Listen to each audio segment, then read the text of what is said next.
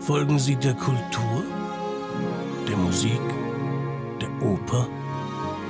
Folgen Sie uns hinter die Kulissen der Bayreuther Festspiele. Viel Vergnügen wünscht die Hypo Vereinsbank. Nicht nur Wahn, überall Wahn. Ich wundere mich irgendwie, Wahnfried ist inzwischen eigentlich auch in fast jeder zweiten Festspielinszenierung auf der Bühne. Hat das denn Auswirkungen auch aufs Haus? Ja, Können ich Sie da hoffe mehr das. machen? Ich hoffe das. Das ist Werbung. Das heißt, die Leute kommen nicht nur zum Grabsingen, sondern und, und, und vielleicht mal in eine Ausstellung. Sie gehen jetzt auch, um zu gucken, ob da irgendwas, äh, was sie auf der Bühne sehen, wiederfinden. Vielleicht. Ich meine, der Warnfriedsaal ist ein auratischer Ort, ein symbolischer Ort. Das ist ja quasi ein Bühnenbild. Aber es ist doch alles noch so quietschneu da drin. Das sieht nur so aus. Sind denn da eigentlich die, Pa- sind, sind denn eigentlich die Bücher, die da drin stehen, echt? Natürlich. Wirklich?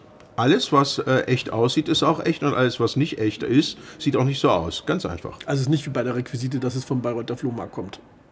Naja, darüber schweigt des Sängers Höflichkeit. Das ist wie mit Rust, da liegt auch keiner drin.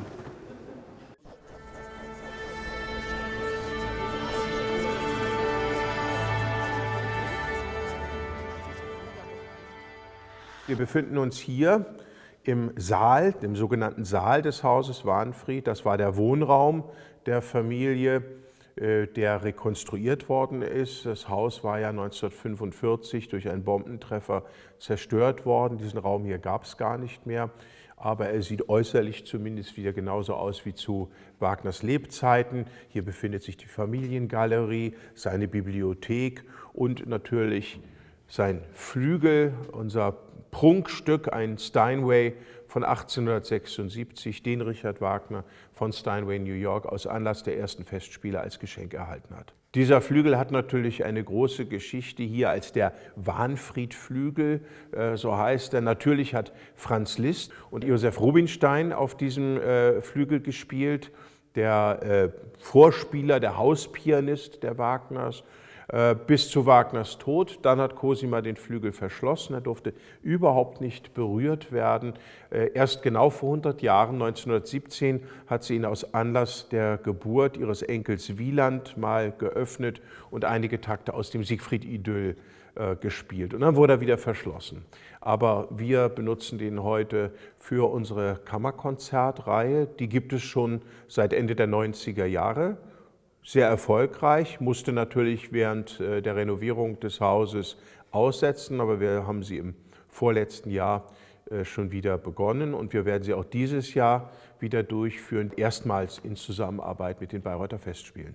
Ja, wir werden in diesem Jahr ein äh, sehr vielfältiges Programm haben, insgesamt zwölf Konzerte, das hatten wir überhaupt noch nicht so viele, vier Konzerte im Rahmen des Diskurs Bayreuth. Äh, Da wird es ja auch ein Symposium geben, das von den Bayreuther Festspielen veranstaltet wird.